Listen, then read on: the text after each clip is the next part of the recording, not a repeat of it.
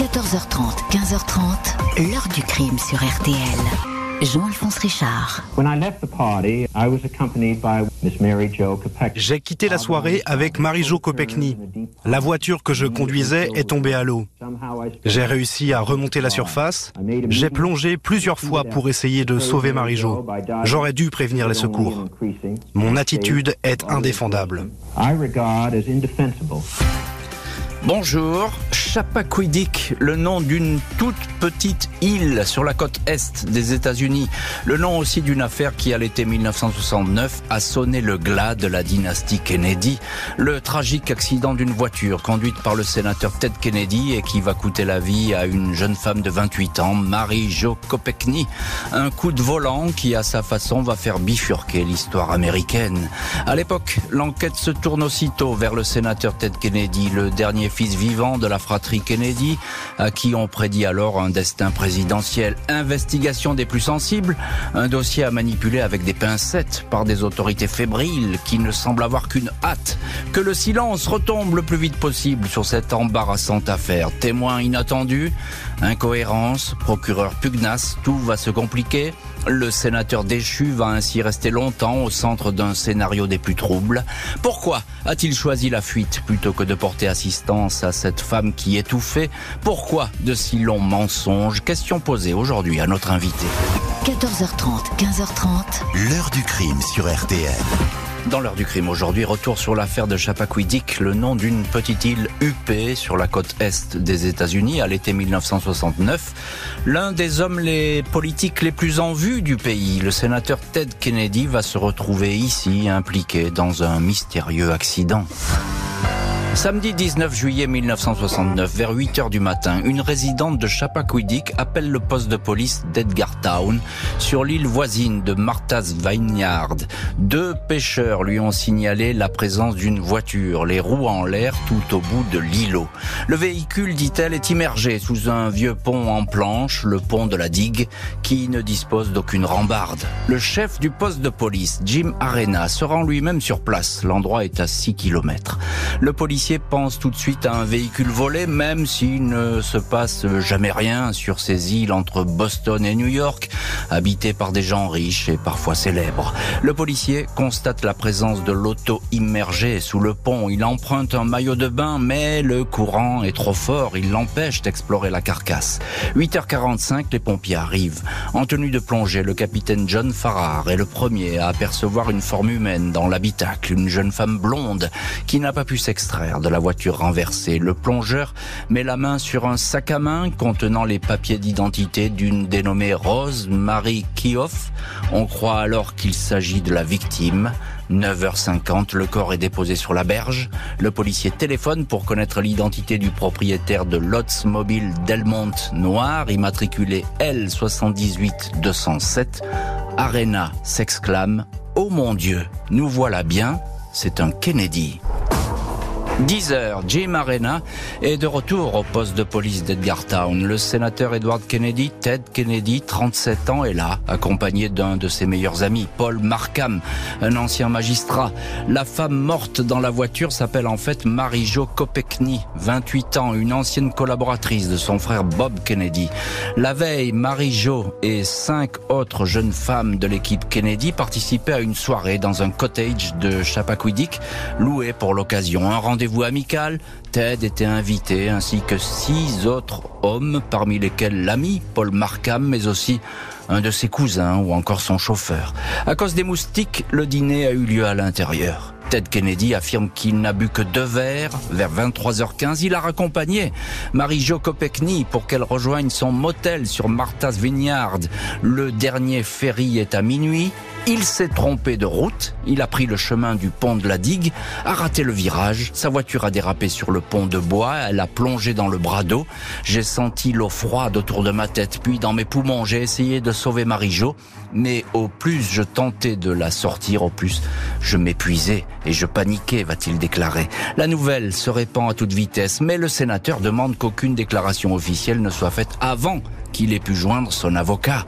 À 15 heures, la police rend public son témoignage. Ted Kennedy dit qu'il ne se souvient pas comment il a pu s'extraire de la voiture. Il déclare avoir plongé plusieurs fois pour essayer de sauver Marie-Jo. Puis il a rejoint ses amis à pied, au cottage.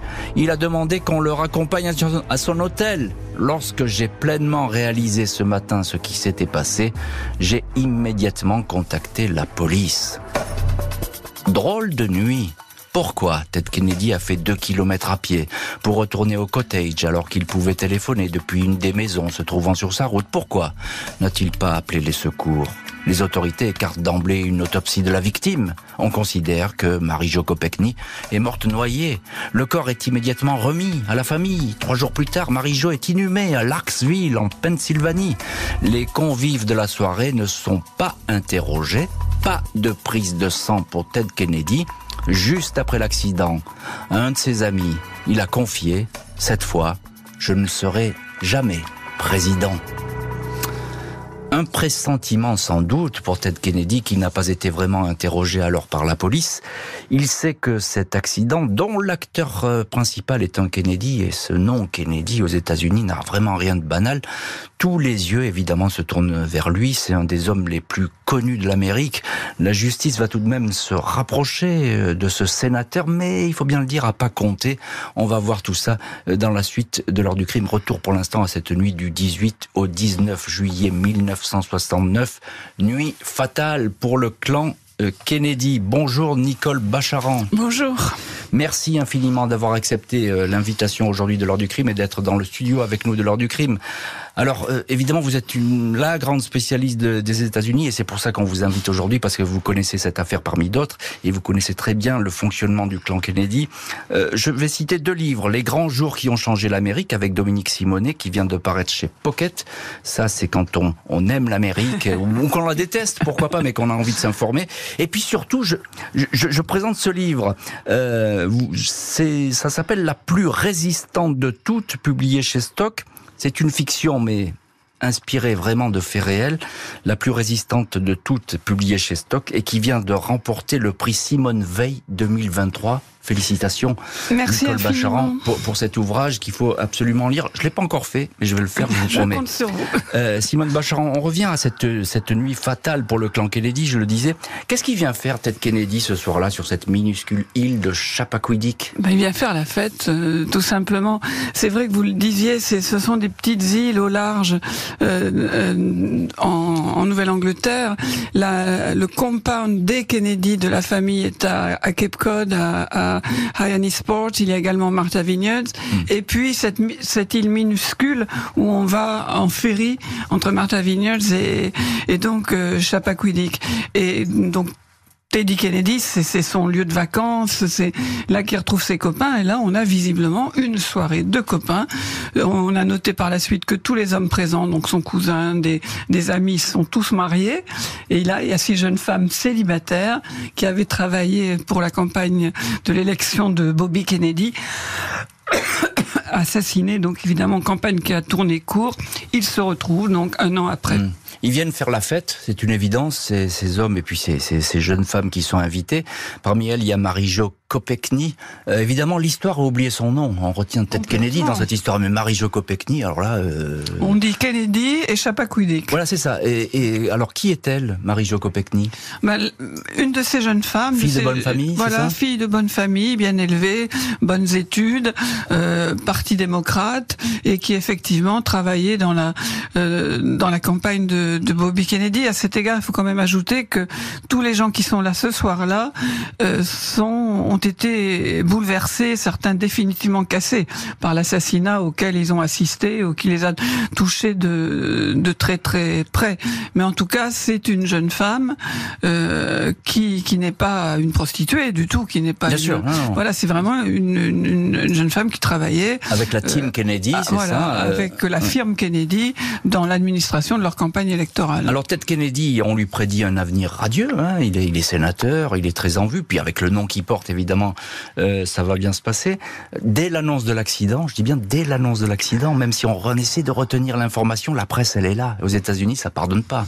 Ça pardonne pas. Et puis Kennedy, vous le disiez, c'est un nom magique. C'est la famille royale de, des États-Unis. Dès qu'il y en a un à qui il arrive un bonheur ou un malheur, là, à notre époque, c'est un peu différent.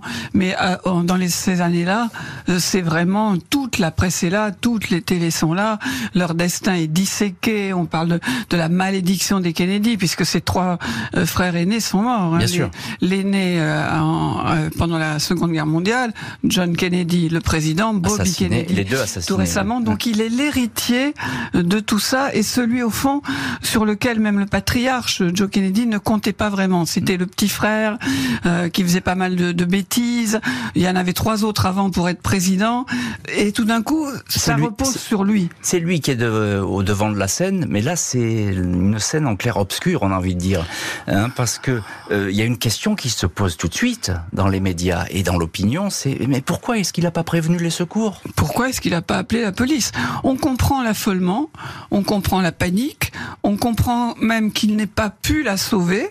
Euh, c'est pas évident de sortir quelqu'un d'une voiture euh, qui, qui sombre dans l'eau on ne comprend pas pourquoi il va pas dans une maison toute proche en disant à l'aide, à l'aide, il y a eu un accident, appelez les pompiers, euh, appelez, appelez la police. Alors il dira que son médecin certifie qu'il a, qu'il a eu un choc à la, tête, qu'il a, qu'il n'était pas du tout euh, lucide, pas du tout maître de de ses moyens. Mais enfin, il marche quand même pendant deux kilomètres et une, une soirée, je sais pas vous et moi, où on marche pendant deux kilomètres, ça, ça dessoule, même si jamais on, ça dessoule et puis on n'est pas et on sait qu'il y a quelque chose de très grave et que le temps est compté. Là, il y a quelque chose qui va pas. Effectivement, on va dire, bah, c'est un peu comme Nixon, hein, euh, c'est-à-dire que c'est un menteur. Ted Kennedy, tout de suite, on va un peu l'identifier comme ça. Hein. Oui, et puis c'est vrai que alors il va, il va s'exprimer à la télévision et il dira, je n'ai pas, je, ce soir-là, je me suis pas livré à une conduite immorale. Ça veut dire, j'ai pas trompé ma femme.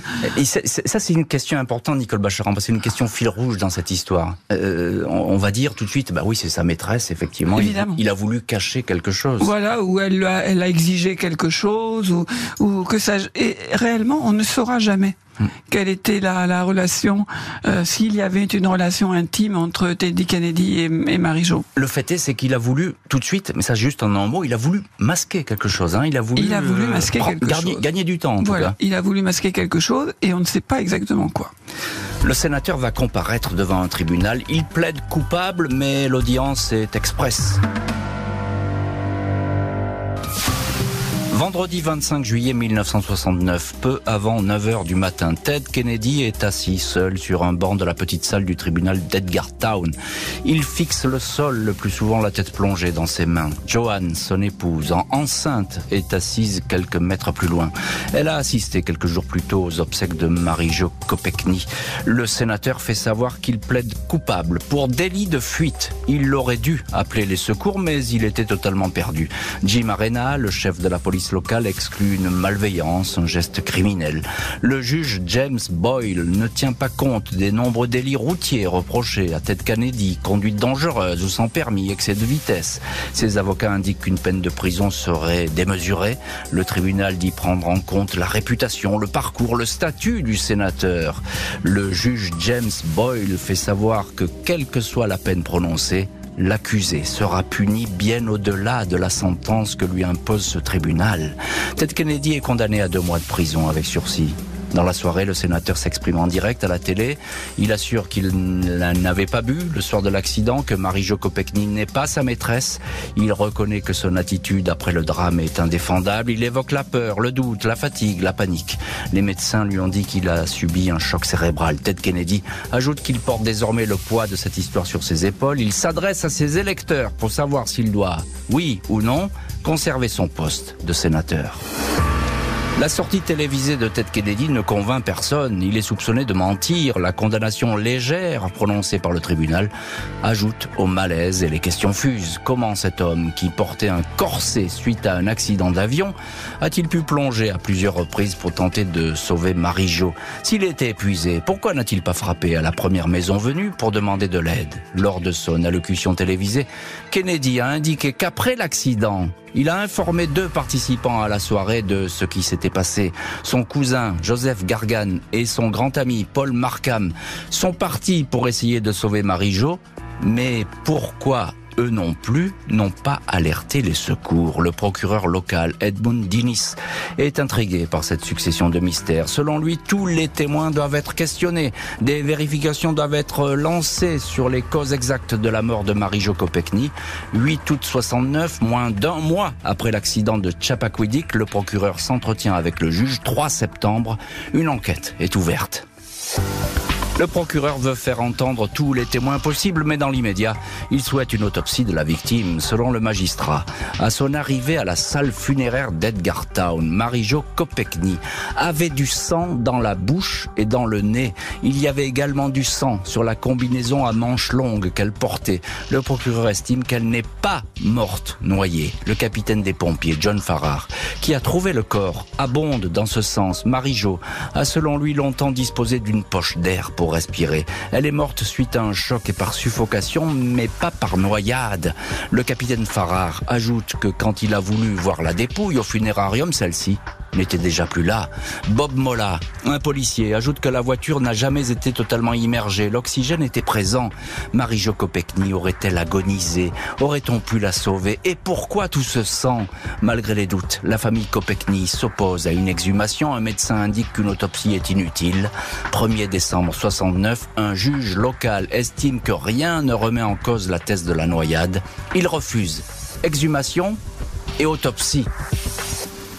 Et c'est un revers pour le procureur, même si l'enquête qu'il a lancée ne va pas s'arrêter pour autant. Elle va se poursuivre et livrer de nombreux éléments. Elle va contraindre Ted Kennedy à sortir de sa réserve et à s'exprimer plus précisément. Va-t-il m'être mis en accusation? C'est la grande question aux États-Unis. On va en parler évidemment dans la suite euh, de l'heure du crime. On va reprendre tous ces événements avec vous, Nicole Bacharan, politologue, spécialiste de la société américaine. Et puis vous sortez ce, ce livre chez La plus résistante de toutes, un livre qui vous vaut de remporter le prix Simone Veil 2023. Encore une fois, toutes nos félicitations. Euh, simplement, il y a ce, premier procès, euh, c'est un plaidé coupable en fait, c'est une audience qui est assez courte, audience express on n'est pas là pour embêter Ted Kennedy, a priori. Vous l'avez très bien dit, on se préoccupe du statut de l'éventuel accusé, de son avenir. Son avenir, ça veut dire ben, son avenir présidentiel, s'il n'y a aucun mystère dans le fait qu'il qu'il prévoit de se présenter aux, élections présidentielles en 1972, donc dans, euh, dans trois ans. On a envie de dire, mais ça n'entre pas en ligne de compte, mmh. dans une affaire où au minimum il y a délit de fuite, non-assistance à personne ah en danger, éventuellement homicide involontaire, éventuellement homicide volontaire. Hmm. Voilà les, les, les, les, pistes, si vous voulez, de, de criminalité euh, possible. Et, il s'en tire très légèrement. Et il s'en tire très très légèrement. Je crois que c'est la peine d'ailleurs minimum qu'on peut donner dans, dans, ce genre de cas. Mais il s'en sort grâce à son statut. Vous l'avez dit. Hein, il faut être clair là-dessus. Hein, Je pense qu'un jeune homme gâté de, de, de, de, cette région, qui aurait en plus des antécédents de conduite en état d'ivresse, de conduite dangereuse, etc., il aurait quand même eu de beaucoup beaucoup plus sérieux ennui. Mais les Kennedy, c'est une forme de royauté. Alors c'est une forme de royauté et donc on épargne la royauté, on veut pas y toucher, on en a même un petit peu peur, on a pas, on a envie tout de suite de mettre le, le chapeau sur cette histoire. Il y a l'intervention, pardon, euh, à la télévision euh, de Ted Kennedy euh, le soir même de ce, cette apparition devant un tribunal. Alors là, c'est un flop total. Ah, mais parce que on peut pas le croire. Il part. D'abord, l'histoire, vous le racontez très bien. Elle est pleine de trous elle est pleine d'invraisemblance. Et il paraît totalement euh, irresponsable et, sans mesurer la gravité de ce qui s'est passé. A une jeune femme qui est morte. Et, à ça, il n'a pas d'explication acceptable. Je veux dire, l'histoire des, des amis, cousins qui sont revenus en arrière pour essayer de la repêcher, mais qui n'ont pas demandé l'aide de, de professionnels, tout, tout ça est absolument aberrant. Et on a juste le sentiment que Ted Kennedy essaye d'échapper à ses, à ses responsabilités. Juste, je me suis senti très très mal, j'ai fait tout ce que je pouvais et voilà, malchance, ça, ça a mal tourné, mais je suis quand même un homme qui a un avenir présidentiel devant lui. Il le dit pas comme ça. Il dit aux électeurs, à vous de décider. Oui, mais parce qu'il est coincé et parce qu'il y a cette fuite en avant et il sent bien que la pression elle monte. Et il est pas totalement idiot, peut-être Kennedy. Il sait très bien que, que là, pas, du, tout idiot. et il sait très bien que, que ça prend une ampleur euh, terrifiante. puis il y a le procureur Edmund Dinis, parce que dans cette histoire, il joue un rôle important. On aurait presque laissé tomber l'affaire après cette condamnation, mais le procureur, lui, bah, il sent que ça ne sent pas très bon, justement, tout ça. Il est convaincu que, euh, que Ted Kennedy, il veut cacher les choses. Oui, lui, il veut creuser. Il veut savoir qui était cette jeune femme par rapport à Ted Kennedy, comment ils se connaissaient, quelles étaient leurs relations et pourquoi c'est, à quoi ressemblait cette soirée, comment, pourquoi elle a été finalement écourtée, pourquoi elle a insisté euh, pour rentrer euh, à son motel, pourquoi il s'est trompé de route parce que le fameux pont n'était pas le, chemin hein, pour aller prendre euh, le ferry. Est-ce qu'il y a eu une altercation entre eux? De quelle nature? Est-ce que les coups qu'elle a reçus, visiblement, c'était le, l'accident de voiture en quelque sorte, ou hmm. autre chose Il y a beaucoup, beaucoup de questions que le procureur aimerait bien fouiller. Alors, vous, vous parlez de cette mauvaise bifurcation. Euh, je me suis amusé à regarder les photos de près, et vous les connaissez aussi, ces photos, les photos de ce paysage c'est impossible de se tromper. Parce que d'un côté, il y a une route qui est plus ou moins goudronnée, qui est praticable. De l'autre côté, il y a cette espèce de chemin qui s'avance dans nulle part, au milieu des ajoncs, et qui va rejoindre ce pont. D'ailleurs, que le pont donne sur la mer. Il n'y a, plus rien après. Donc, on, se demande, même à la lueur des phares, comment il a pu se tromper. Et en, plus, quand on commence à rouler sur un chemin de terre au milieu des grandes herbes, euh, les pneus vous disent attention, tu n'es pas sur la route. Enfin, c'est une évidence. Et, et c'est bien de rappeler que, vous l'avez dit, c'est un petit bras de mer. Donc c'est un lieu où l'eau monte et descend selon la marée, ce qui le rend encore plus, euh, encore plus dangereux. Et bah, contribue certainement à l'issue fatale en tout cas. uniquement fréquenté par les pêcheurs. Alors le 18 septembre 69, il y a euh, ces euh, révélations sur le visage ensanglanté de Marie-Jo Kopechny. C'est important parce que c'est le procureur qui le dit, c'est pas n'importe qui. il va dire il y avait du sang, quand on va vouloir voir le corps, bah, le corps il est parti. Tout, ça va à une vitesse hallucinante. Et pourquoi est-ce que la famille a, refusé l'autopsie? Alors, il faut quand même dire que dans une famille, quand il y a un drame de cette nature, euh, très souvent, l'autopsie, les, gens considèrent c'est au-dessus de leur force d'aller en plus. Euh, Mais ça, c'est le travail de la justice. Voilà, triturer, profaner mmh. ce corps. Donc la famille refuse. Mais si la police, le FBI, dans le cas présent, la justice euh, pense qu'il y, a quelque chose de louche, ils ont les moyens d'imposer une mmh. autopsie. Mmh. Mais euh, encore une fois, le, le pompier, le, le, chef des pompiers qui est allé, qui a plongé, qui a retrouvé le corps, lui, euh, il, il, va presque se précipiter au, au funérarium parce qu'il veut en avoir le cœur net. Ça l'a troublé cette histoire. Il arrive, le corps est parti. Voilà, exactement. Donc, euh, il, est parti et plus personne ne le verra. Euh, ni, ni le pompier, ni le médecin légiste, et encore moins le procureur. Alors je veux bien que la famille soit rapide, mais il y a quand même euh, peut-être des intérêts en jeu. Et la famille avait peut-être été avertie qu'il fallait faire vite et peut-être enlever cette dépouille. On le saura jamais, parce que ça c'est un petit peu dans le secret de l'histoire. encore une question, Nicole Bacharan. les avocats de Kennedy sont puissants. Kennedy connaît parfaitement le droit. C'est une famille qui est très équipée en, la matière.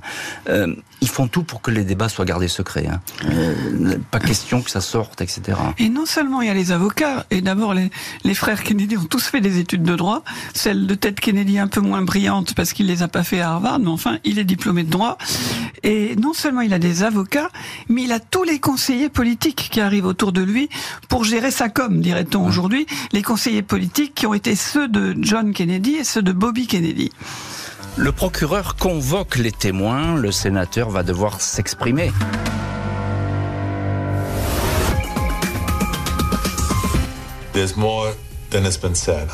Cette affaire est plus compliquée que ce qu'on croit. Monsieur Kennedy a toujours dit qu'il conduisait. Mais moi, je me pose des questions. Était-il vraiment au volant?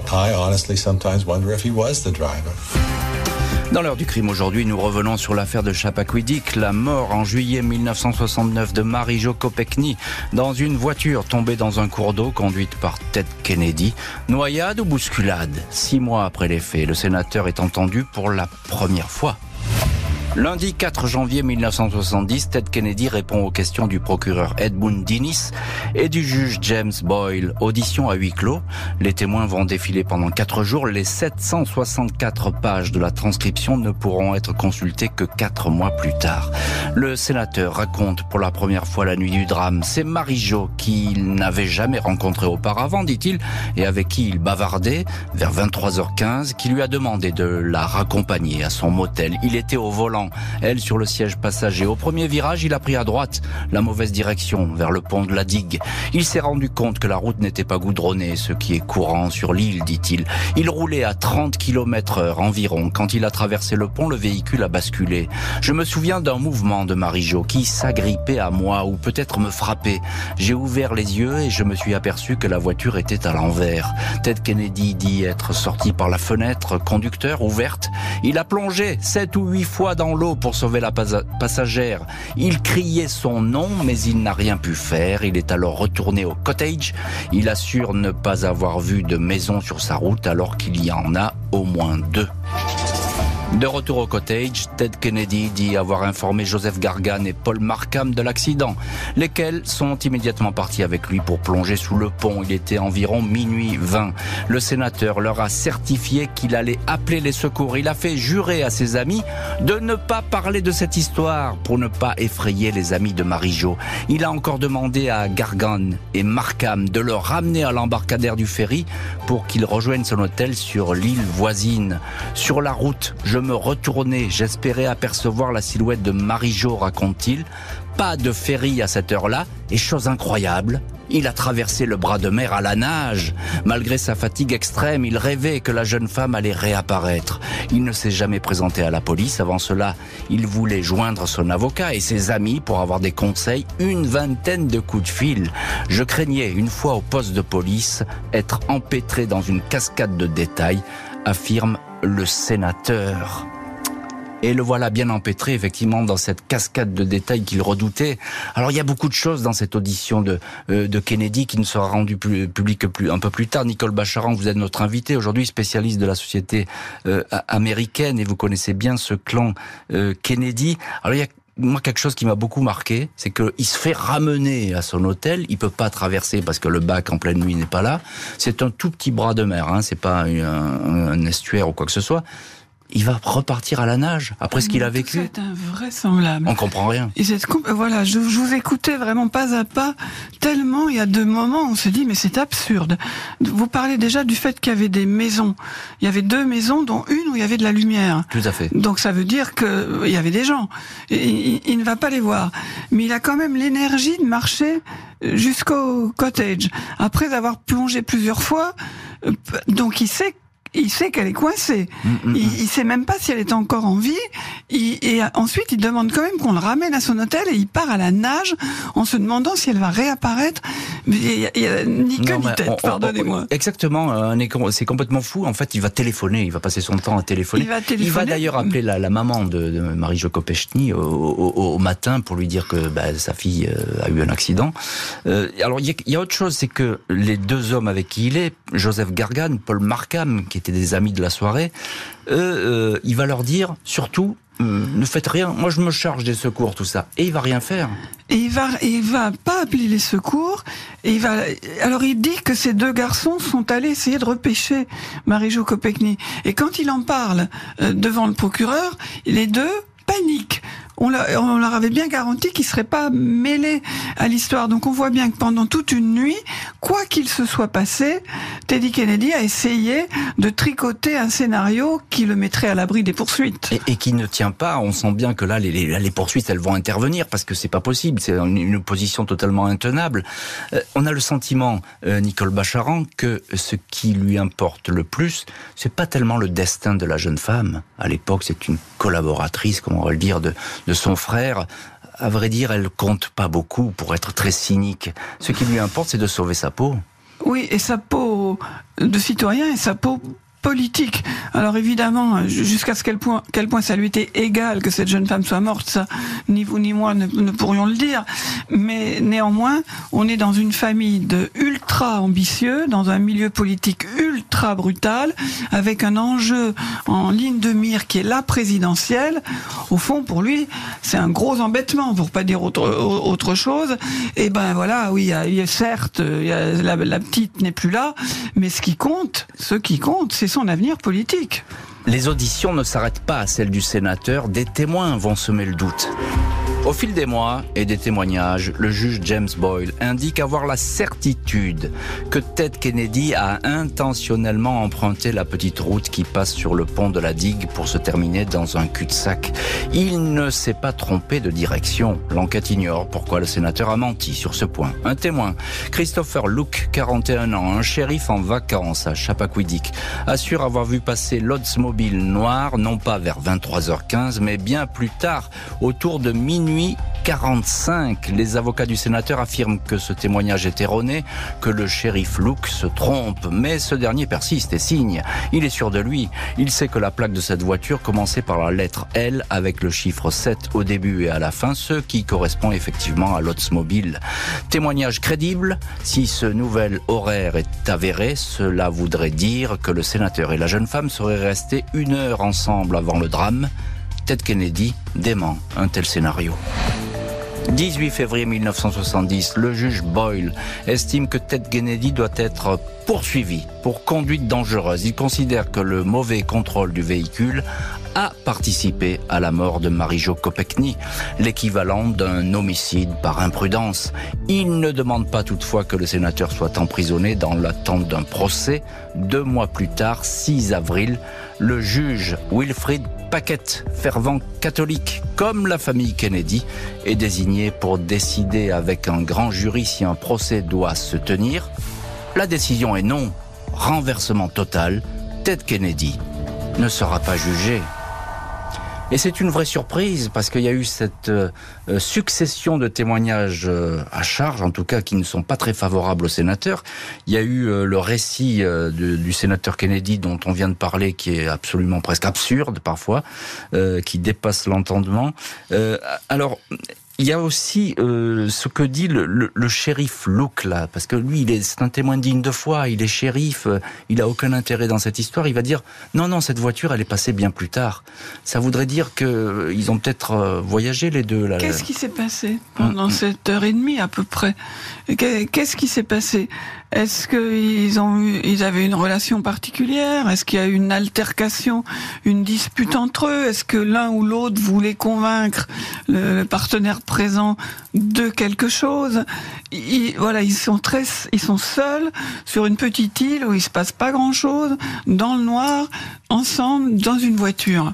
Et c'est important ça parce mérite d'être vérifié. Ça mérite d'être vérifié, et c'est ce que, mais c'est ce que dit aussi le juge James Boyle, parce que lui, il est affirmatif. Il dit il s'est pas trompé de route. On peut pas se tromper à cet endroit-là il est allé euh, sciemment dans la mauvaise direction. Oui, parce que vous le disiez, il y a une, route goudronnée que tout le monde emprunte, qui vous amène au ferry, et puis il y a cette espèce de petit chemin au milieu des agents, et, qui, on voit tout de suite que là, si on tourne là-dessus, on freine. On sait, hein, je suis pas, je suis pas au bon endroit.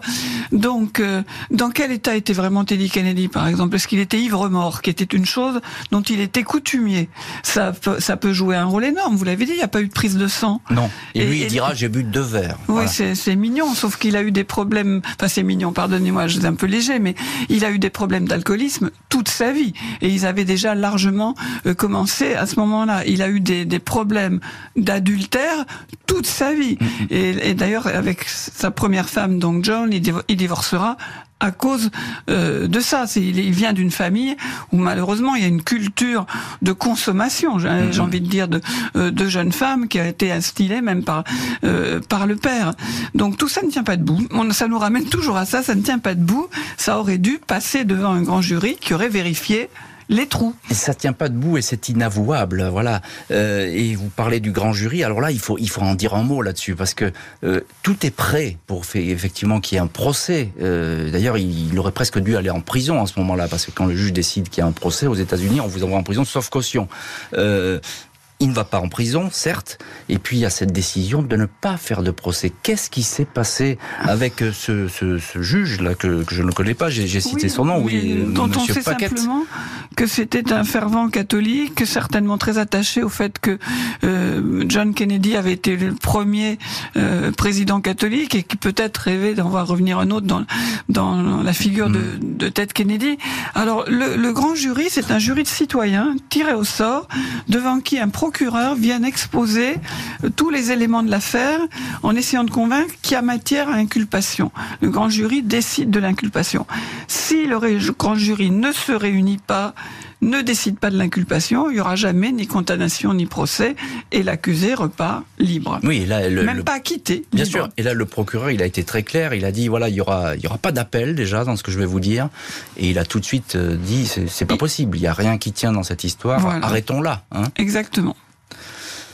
Fin des ennuis judiciaires pour le sénateur, même si cette histoire ne va jamais cesser de lui coller à la peau. Le capitaine des pompiers, John Farrar, l'homme qui avait extrait le corps de Marie-Jo Kopechny de la voiture, a toujours affirmé que la position de la victime permettait de croire qu'elle avait continué à respirer un bon moment prisonnière de la carcasse. Si Ted Kennedy avait immédiatement donné l'alerte, les secours auraient probablement pu la sauver, indiquait le pompier. La famille de la victime, à laquelle les Kennedy avaient versé 150 000 dollars, est toujours restée très discrète, à l'exception d'un cousin, Bill Nelson. Toute cette histoire est une manipulation, indiquait-il sur ABC News. Une femme est morte à cause de la négligence d'un homme, mais la justice n'est pas allée chercher plus loin. Ted Kennedy est mort en août 2009 dans la résidence familiale de Yannisport. C'est une tragédie avec laquelle j'ai vécu et avec laquelle je vivrai le reste de ma vie, avait indiqué le sénateur dans une interview.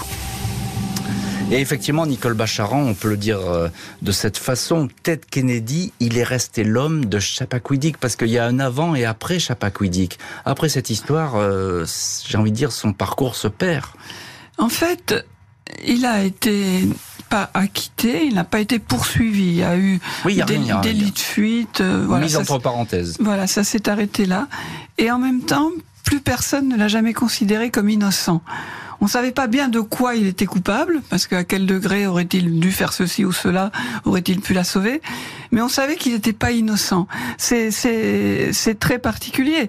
Donc immédiatement, il a renoncé à se présenter au, au présidentiel en 1972, il a renoncé en 1976, mmh. et il s'est finalement présenté aux primaires démocrates en 1980 contre Jimmy Carter, qui était le démocrate sortant, Teddy Kennedy n'a pas pu euh, déloger Jimmy Carter et cette année-là, euh, c'est Ronald Reagan qui a été qui a été élu.